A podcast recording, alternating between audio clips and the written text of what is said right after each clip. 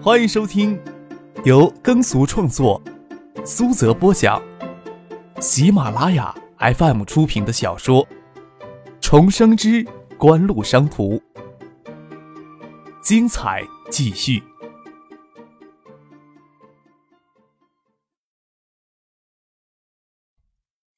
第六百四十六集。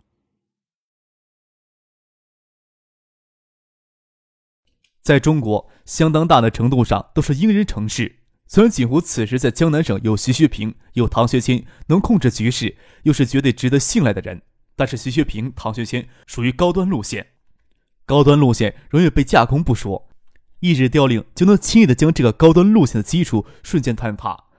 锦湖商事要编织蓝色海洋通道的利益网，蜻蜓将是最重要的一处基地。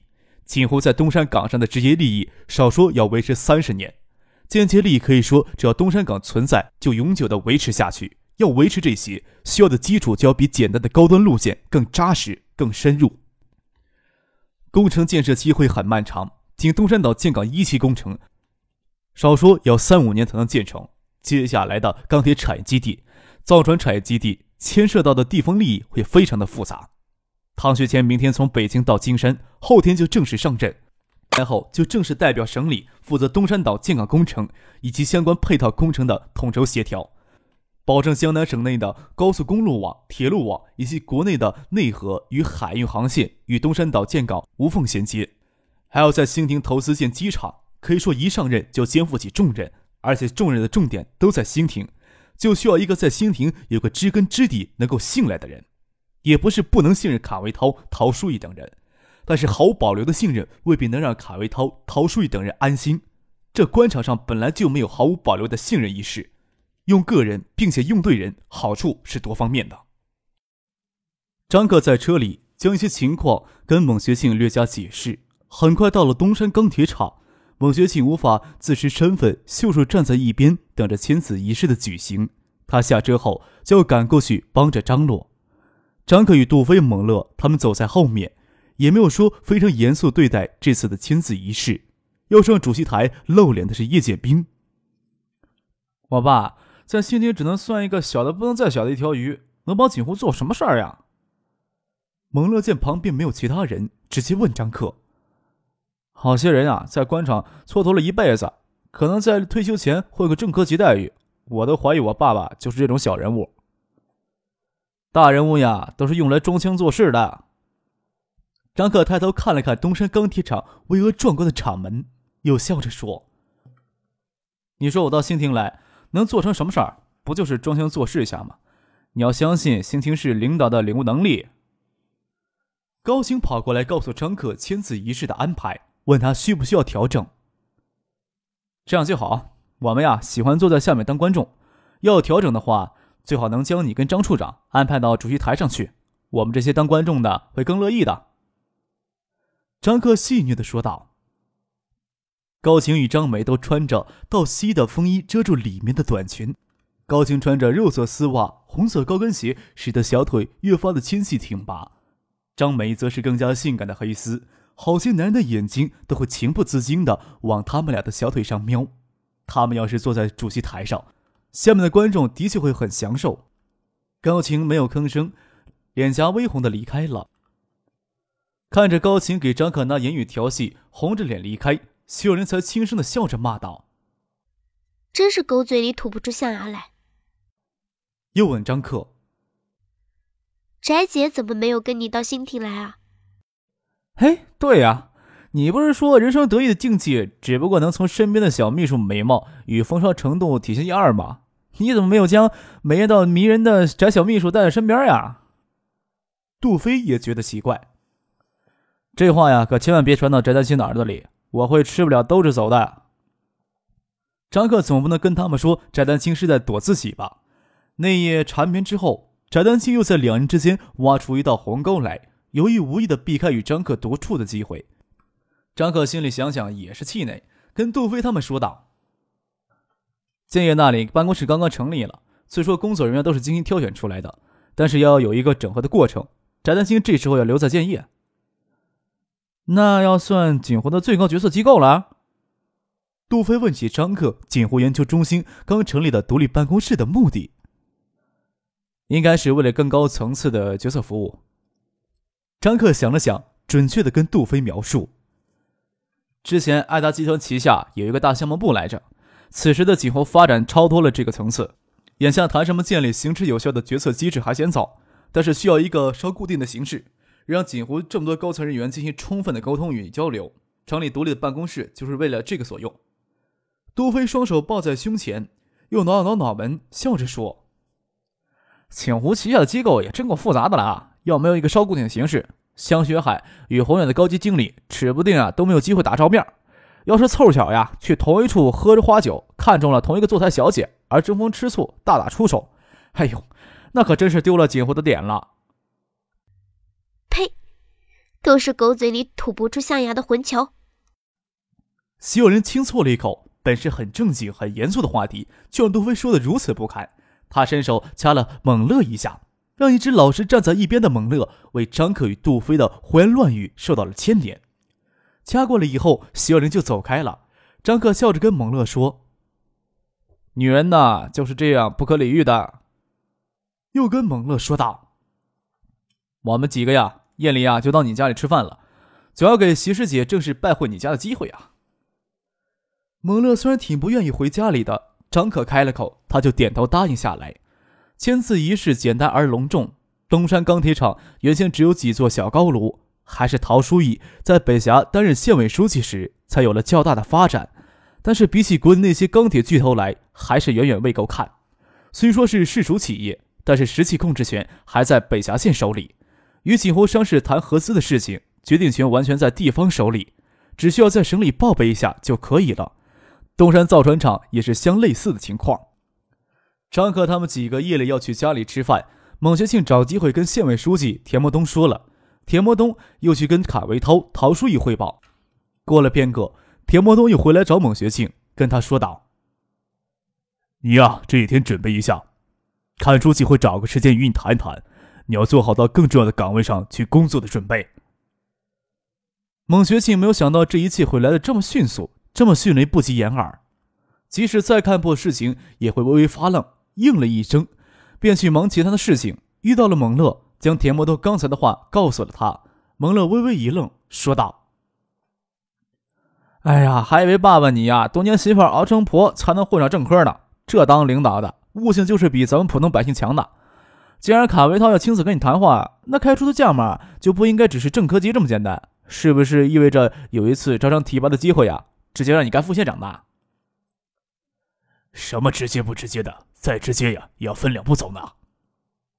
孟学庆倒是恢复了平静，说道：“我这里呀，有些走不开，你打电话告诉你小姨，说夜里有客人去家里吃饭。”东山镇的范围不大，蒙乐家离东山宾馆不远，张克、杜飞还有席若琳就跟着蒙乐走路到他家去。这一片都是独院的民宅。鳞次栉比的挨在一起，有些人家将平瓦房翻成了洋房。蒙乐家还是八十年代建的平瓦房，外墙面的粉刷都开始剥落了，看上去有些破旧。院子不大，收拾倒是很干净。庭院里那棵晚桂枝叶展开，就将院子遮蔽住。正值花开飘香之际，推开院门，大厅站着一个三十五六岁的妇人，系着围裙，笑盈盈地看着蒙乐他们走进来。她眼角生了些细纹。平民生活多是如此，为生活操劳就容易生皱纹，容貌却是端庄秀丽，笑着说：“领着朋友回来啦。”她就是蒙学庆之前的妻妹，后续娶的妻子张文玲。嗯，蒙乐应了一声，回头跟张克他们说了一声：“这是我小姨。”张给杜飞点头颔首，算是致意。秀玲则乖巧的喊了一声：“小姨。”我是席若琳，上次给蒙乐打电话就是我接的。小慧她人呢？蒙慧是蒙学庆与张文玲婚后生的女儿。徐若琳的话音刚落，就有个五六岁、粉雕玉琢的漂亮小女孩子从里面冲了出来，扎着羊角辫，粉红色的丝带打着漂亮的蝴蝶结。她冲到院子里，看到院子里突然多了这么多人，有些疑惑的牵着他妈妈的手，说道：“我怎么听到蒙乐的声音了？”偶尔认出了蒙乐，飞扑过来，抱住他的大腿，嚷嚷道：“蒙乐，你不是去了很远的地方上学吗？怎么突然就回来了？”小慧，你认错人了，你抱着的是你英俊迷人的张克哥哥。张克蹲下来捏了捏小女孩子的漂亮眼蛋，拿蜻蜓话跟她说话，手超过小女孩子的软腰抱起来。我呀，才是你哥哥呢。小女孩子疑惑的盯着张克看了两秒，才断然的摇了摇头，带着些稚嫩的拖腔说道：“你不是蒙乐，我认得蒙乐的声音。”倒是更加坚定，牵住蒙乐的手指不放了。真丢人呐，连自己的妹妹都认不出来了。张克跟蒙乐开玩笑的说道：“你小子呀，有多久没回兴亭了？”蒙乐差不多有一年多没有回兴亭，正是小孩子记事迷糊的时候。好在蒙乐有打电话回来，不然真要张克冒充成功了。张本林笑着说道：“蒙乐，陪着你的朋友到院子里坐一会儿，我得赶在开饭前把饭菜都做出来。”小姨，我来帮你。徐若琳跟着走进了厨房。张克摇头苦笑道：“嘿，真是虚伪呀！这顿饭要是席师姐来做呀，我跟杜飞宁可饿着肚子回宾馆去。”蒙乐可不敢嫌弃席若琳，他好奇的问张可：“你怎么会说兴亭话呀？”“兴亭话呀，跟我们那边的东社话差不多。你去海州可以冒充东社人。”海州方言复杂，有着三里话不同之说，不像兴亭，甚至到金山一带的方言。都没有什么变化。张克的语言天赋似乎跟海州复杂的方言也不无关系。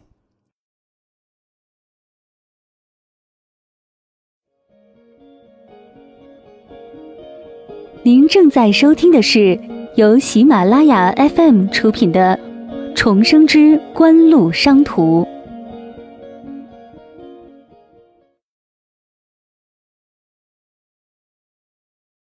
蒙乐家外面是普通的平瓦房，不过里面让孟学庆请工人改过。原先东西厢房将堂屋的格局改成三室一厅加独立厨卫的套房样式。虽说房间狭窄了一些，但是更加合理了，还多了间书房。从细节处倒是能看得出孟学庆此人的细心思来。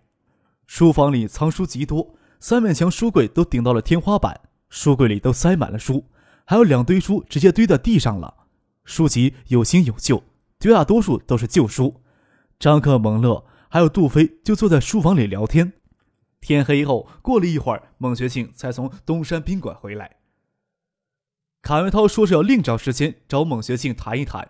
张克、杜飞他们离开后，叶剑兵与张之飞临时有事情，也提前回到了东山宾馆。他就有空暇时间找孟学庆过来聊了近半个小时。除了张可如此鲜明态度之外，他也看中了蒙学庆曾担任县东山岛进港工程办的主任、县经研室的主任履历。虽说没有语下什么承诺，但是这次简短的谈话看得出卡外涛是满意的。张克与杜飞到蒙乐家里来做客，不过叶剑兵、张之飞以及南洋海运的向华涛等人要留在宾馆接受兴亭官方的宴请。蒙学庆在东山宾馆耽搁了一会儿，还是给田毛东催促回来的。因为田木东晓得蒙学庆家里有着更加不能怠慢的客人。厨房与客厅很狭小，室外有些清寒，却没有风吹进来。将桌子摆到院子里，放在桂花树下用餐，闻着桂花香气饮酒，倒是好感觉。虽说蒙乐自称是山东大汉，酒量确实差劲。其他人喝酒，他与张文玲、徐若琳还有小女孩子一起喝饮料。孟学庆是兴亭的女婿，是山东运城人。只是青年上乡下乡运动当中进入兴亭市郊的国营农场，与蒙乐的母亲张文慧认识，也就留在了兴亭，没有回到山东去。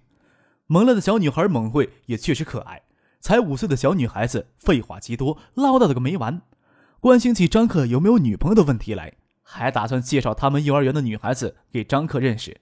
张克捏着他的脸蛋说：“我之前呢还觉得只童话多，没想到你才是真正的话精。”改天呀，介绍个小姐姐给你认识。跟蒙学庆、张武林解释说：“徐学平书记的孙女儿，这次本来要闹着到兴来玩，因为缺课的次数有些多，给他妈妈强行扣在了海州了。”张文林正夹菜往徐若琳的碗里递，筷子停在那里，诧异的问道：“你是说新上的省委书记吗？孟学庆推了妻子一把，说道：“不要把菜夹到若琳的衣服上。”啊！张文林手一抖，肉片落到徐若琳的衣襟上，忙拿出纸巾帮秀玲擦油渍，又不好意思跟张克他们自嘲的说道：“我呀，没什么见识，听到还真吓了一跳。你们是江南省的省委书记呀？”换做常人，此时或如坠云端。孟学庆倒是平静，又从桌下面拿起一瓶啤酒，给张克、杜飞还有自己各倒满一杯。中午去钢铁厂的路上，张克已经透露足够多的消息了。锦湖能在背后推动东山岛建港工程，推动千万吨级的钢铁产业基地的项目，认识省委书记是一点都不值得奇怪的事情，不认识才叫奇怪呢。他不会急于一时将所有的内情都了解通透。文林乍是听到，才会觉得十分的诧异。张克喝了一口秋后微凉的啤酒，说道：“唐学谦副省长跟我爸爸还有杜飞的爸爸都是世交，明天他出此到金山，我明天会先去金山。蒙叔叔请假，跟我们一起过去一趟吧。”宾馆里啊，可没有什么周末不周末的，我还得先请假。”蒙学庆说道。即将到任的省委常委、常务副省长唐学谦，他知道些情况。之前就在一江之隔的海州担任市委书记，海州市近年来取得如此辉煌的成就，唐学谦居功至伟。好些人对唐学谦调到江南来担任常务副省长抱有很高的期待。江南这几年的经济发展给东海省拖得太远了。用过了餐，徐有林帮着张文林收拾桌子，很难想象徐有林此时已是创业公司的分管后勤、人事与财务的行政经理。张可他们则带着小女孩子猛慧。坐在院子里的顶着天空圆月聊天，孟学庆说起黄昏时卡维涛找他谈话的情形，孟乐听了开玩笑的说：“看来我爸呀，这个副县级的帽子是拿定了。正常提一级，猛叔就要算正科了，级别自然不重要，关键呀是能做些事情。过段时间再突击提一级，那就不止副县了。”张克笑了笑。正科再提一级，怎么不是副县处级啊？蒙乐疑惑的问。孟学庆心里倒是清楚，问道：“北峡县要整个的拆掉，设副地级市的临港新区吗？”啊，最新的消息，国务院也刚刚为此定下了基调，将临港新区定为国家级的港口工业新区，行政级别上规划为副地市级。不知道确切的消息有没有传回新亭？张克点点头，肯定孟学庆猜测，说道：“东山岛建港沿海有大片宽五公里到二十公里不等的滩涂，差不多有四百多平方公里，给建设一座全新的临港新城与工业新区提供了大片可用的土地资源。不说其他的，仅千万吨级的钢铁产业基地将为这个新区带来十多万的新增人口。我所设想当中的临港新区规模，要比此时的新亭市区规模庞大许多呢。”杜飞笑着说：“东山港基建投资就两百亿，钢铁产业基地投资不会低于三四百亿。撤临港的新区建起来，轻飘飘呀就千八百亿。今后十年，不要说兴停了，这个临港新区甚至可以说是江南省的经济重心之一了。要仅仅是这个区县级的新区，的确呀太委屈了。”孟学庆以正常的程序提上正科，再突击一下提到副县，撤县设区。孟学庆从副县级副职到正县级副职，不过是水涨船高的事情罢了。一切以经济为纲，经济重心差不多等同于政治重心。一个地方的经济重心区域，从来都是官场上的快车道。临港新区的位子将是新亭官员角逐的热门。当然，这个临港新区最终的人事决定权不会完全在新亭市里，就是省厅里有人盯着临港新区的位子，也不足奇。张克想要决定一个实权的副职位子，绝不能算太过分的要求。这时候给卡文涛以暗示，只是不想将动静闹得太大，也不想给徐学平、唐学谦增加什么额外的压力。夜里的时候，张克与杜飞还有徐若琳回到了东山宾馆。蒙了住在家里，好些细节都要他跟他父亲解释。第二天中午。张克、叶建兵在东山宾馆宴请卡维涛、陶书义、田文东等市县官员，以及锦湖商事及南洋海运在新亭的工作人员。用过了餐，就分成四部轿车前往金山给唐学谦接风洗尘。孟学庆与妻子张文玲带着小女儿孟慧也一同前往了金山。